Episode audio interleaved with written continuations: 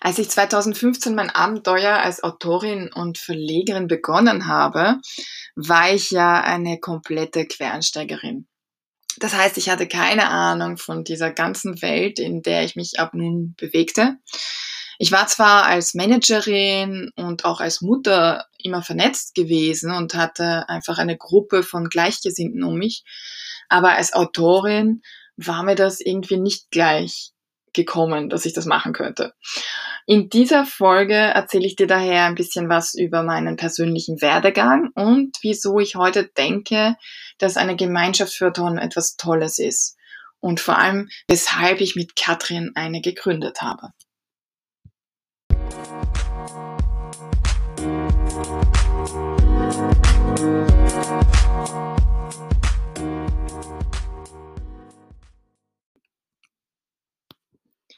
Hallo und herzlich willkommen bei einer neuen Folge von meinem Podcast. Ich muss zugeben, das alles war eigentlich nicht so geplant gewesen. Als ich mein erstes Buchprojekt anging, habe ich selbst eher als Beschäftigungstherapie betrachtet, also nicht einmal als seriöses Hobby. Es war vielmehr eine einmalige Herausforderung, die ich gerne annehmen wollte. Vielleicht war das auch der Grund, weshalb ich mich nicht gleich nach ähm, Kollegen oder Gleichgesinnten umgesehen habe.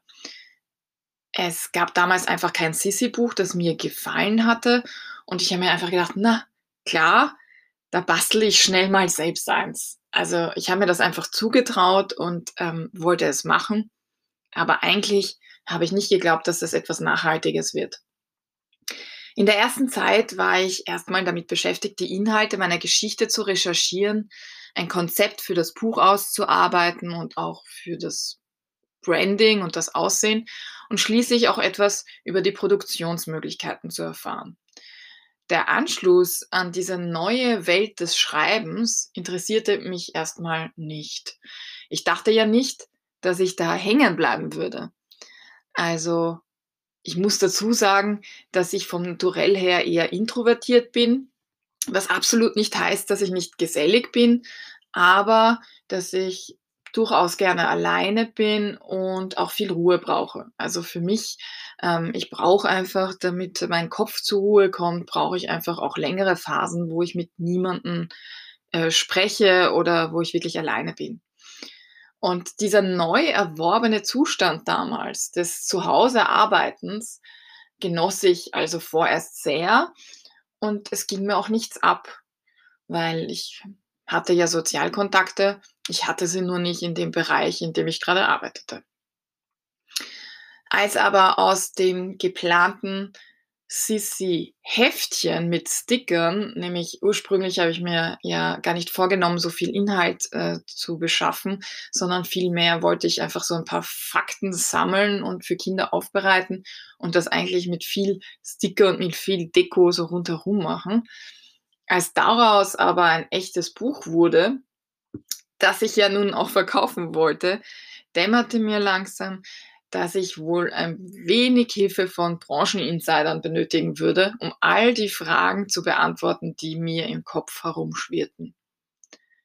Ich realisierte, dass ich zwar zu Hause nicht vereinsamte, weil ich ja regelmäßig Freunde sah und viel unterwegs war und auch äh, immer wieder im Kaffeehaus saß, um zu schreiben und so weiter und so fort. Also ich hatte schon das Gefühl, unter Leuten zu sein und soziale Kontakte zu haben.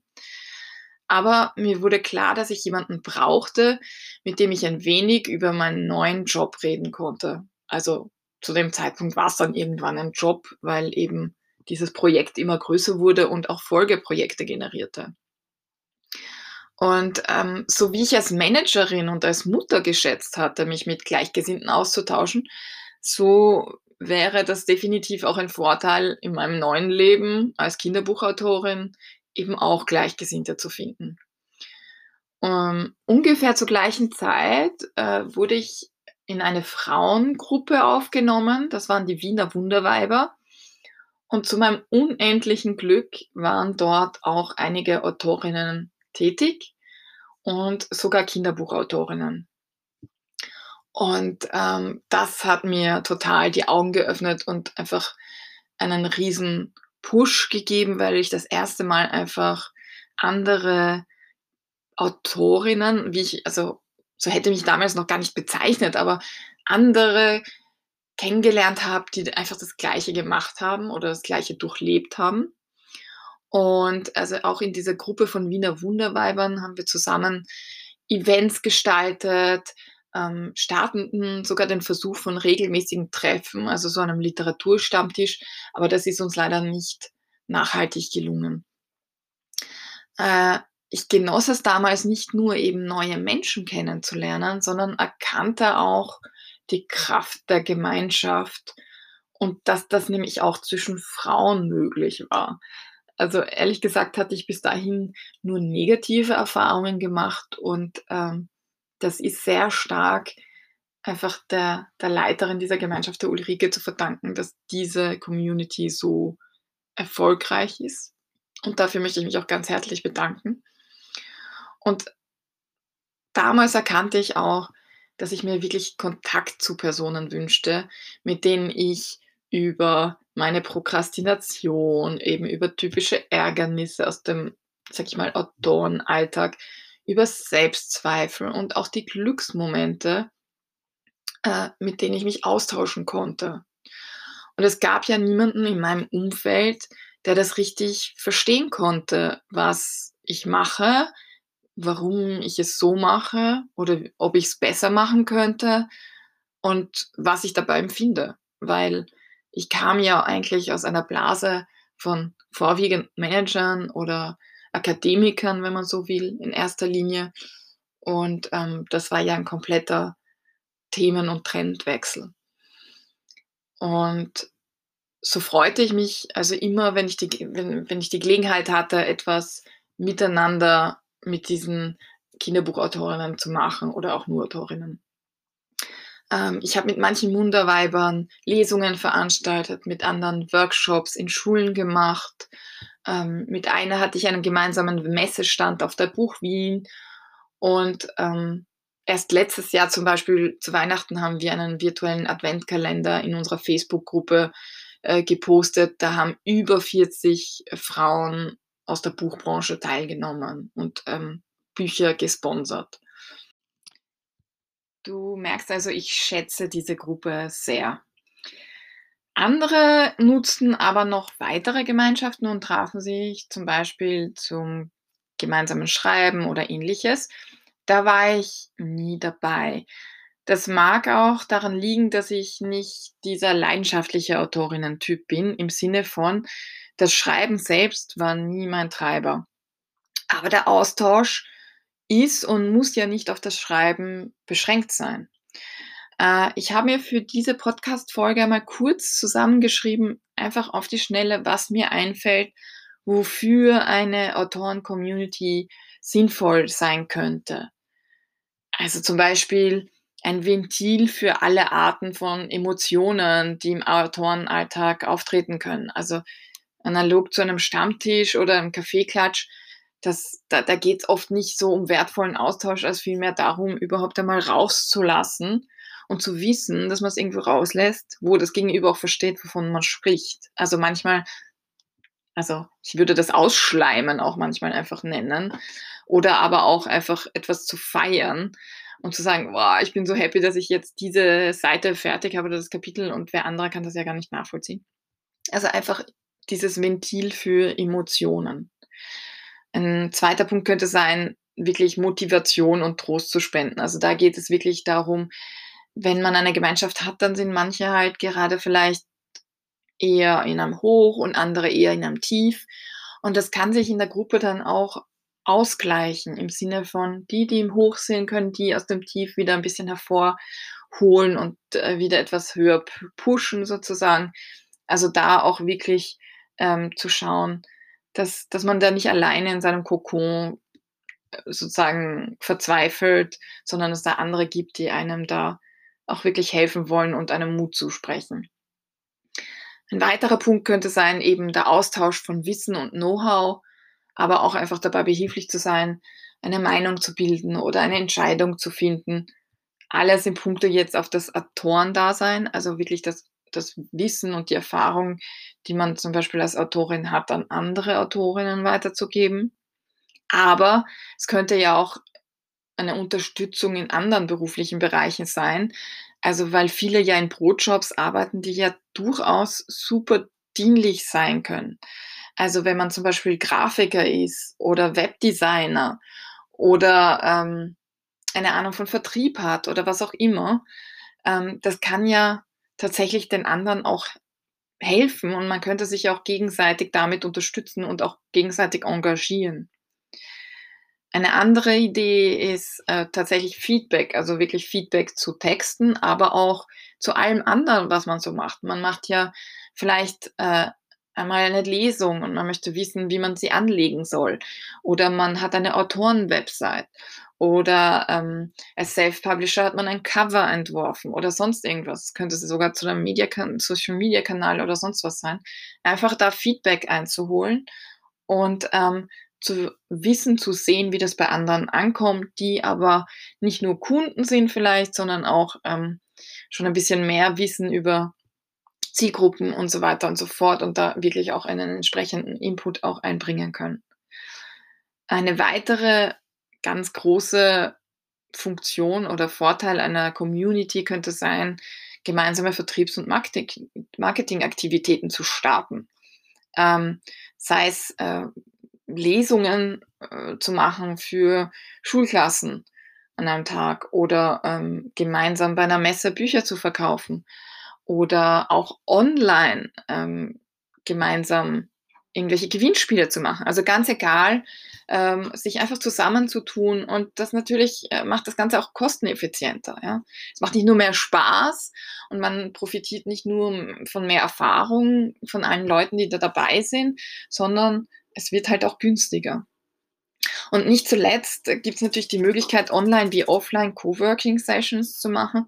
Also einfach nur, um ins Tun zu kommen, um einfach Sitzfleisch zu haben, um ähm, in dem Bereich, in dem man vielleicht nicht einen Job hat, äh, wo man eben zum Arbeiten hingeht, sondern einfach auch in einem anderen Bereich sich dazu zu bringen, sich hinzusetzen und voranzukommen.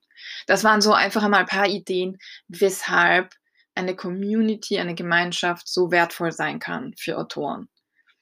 Und ich komme jetzt natürlich nochmal auf meine Geschichte zurück, weil, weil genau das waren die Gedankengänge, die sich dann äh, 2020, würde ich sagen, einfach äh, dazu geflochten haben in meine ganzen, in meinen Werdegang, in meine Ideen.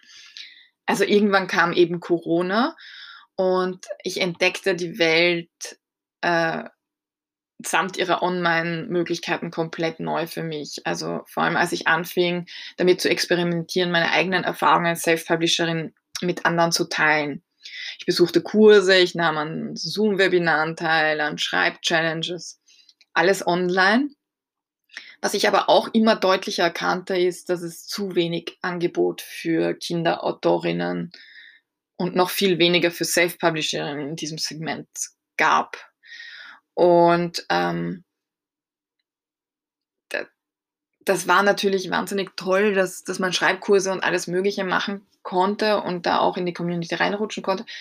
Aber es war auch irgendwie klar, dass trotzdem noch was fehlte, nämlich eben dieser spezifische Teil. Was ich aber bei diesen Online-Events gefunden habe, oder eigentlich wen, war die Katrin. Und sie vermisste Kinderbuchautoren-Communities ebenfalls schmerzlich, weil sie es aus Amerika anders kannte. Und wir zwei waren uns dann letztendlich schnell einig, was wir bieten wollten. Und die Vision, die wir hatten, waren Optionen. Und zwar Optionen für all jene, die ein Kinderbuch gestalten möchten. Ganz egal, ob sie Illustratorin, Autorin, Fotografin oder sonstige Kreative sind. Ganz egal, ob sie Anfängerin sind oder mit viel Erfahrung. Und vor allem, ganz egal, ob sie bei einem Verlag oder Self-Publisher sind. Weil diese Offenheit war uns beiden wichtig, verbindet uns auch so vom, vom Gemüt her, glaube ich. Und, ähm, und wir sind wirklich davon überzeugt, dass also selbst wenn die Probleme, die diese Gruppen jeweils haben und die Herausforderungen nicht hundertprozentig deckungsgleich sind, wir aber alle voneinander lernen können. Und vor allem haben wir alle ein gemeinsames Ziel, nämlich unsere Bücher in Kinderhänden zu sehen und damit die kleinen Leser zu begeistern, zu bereichern und wachsen zu lassen. Und je nachdem, an welchem Punkt deiner Reise als Kinderbuchkreative du dich befindest, solltest du bei uns etwas Passendes finden, ähm, was du für dich nutzen kannst, was dich wachsen lässt, was dich bereichert und ähm, einfach zu einer besseren Kinderbuchkreativen macht. Und idealerweise bekommst du auch noch zusätzlich einen Blick über den Tellerrand, weil eben, falls du Verlagsautorin bist, du auch ein bisschen mitschnuppern kannst in den Self-Publishing-Bereich.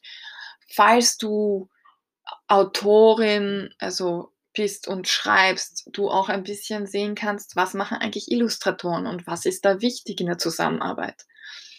Und was könnte man beachten, wenn man schon weiß, man möchte ein Bilderbuch machen. Also genau dieses über den eigentlichen Tätigkeitsbereich auch noch hinausgehende ist irgendwie sehr bereichernd. Und diese Grundeinstellung und auch dieses gemeinsame Ziel reichte Katrin und mir dann letztendlich, um uns gemeinsam in dieses Abenteuer zu stürzen, ohne viele Vereinbarungen, ohne viel Administration und ohne viele Ressourcen finanzieller Art. Ja.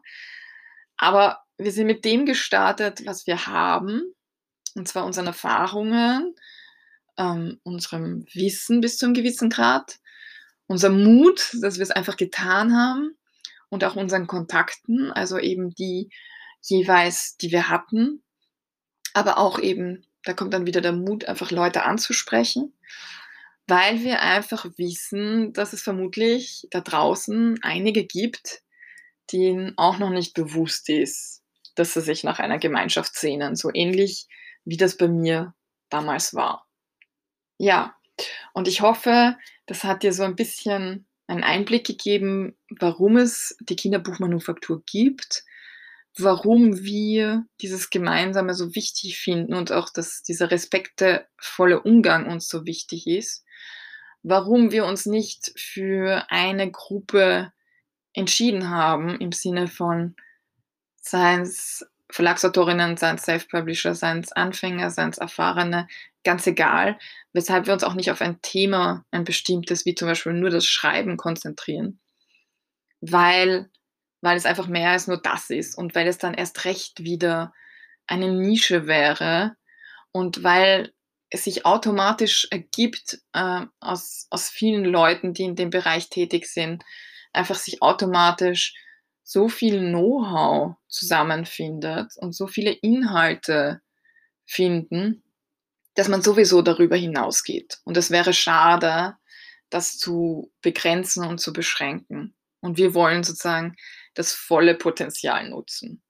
Und wir arbeiten daran, genau diese Vorteile von Gemeinschaft alle umzusetzen in der Kinderbuchmanufaktur und es ist uns dabei total wichtig, dass unsere Mitglieder ähm, da mitgestalten können und wir wirklich das tun, was sie brauchen, was sie sich wünschen und da möglichst viel davon abdecken können. Also arbeitet mit, macht mit. Es ist nicht teuer. ähm, kommt zu uns, falls ihr noch nicht dabei seid.